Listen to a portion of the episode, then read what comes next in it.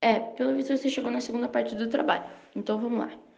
Eu vou estar falando um pouco sobre vida na Terra. Estima-se que o número de espécies que habitam a Terra atualmente ultrapassa 8,7 milhões. Dentro deste valor não estão incluídos os micro-organismos classificados como bactérias e arqueias.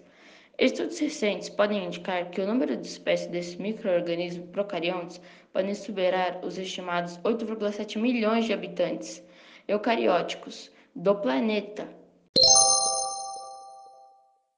E esse foi o final do trabalho. Espero que tenham gostado. Obrigada.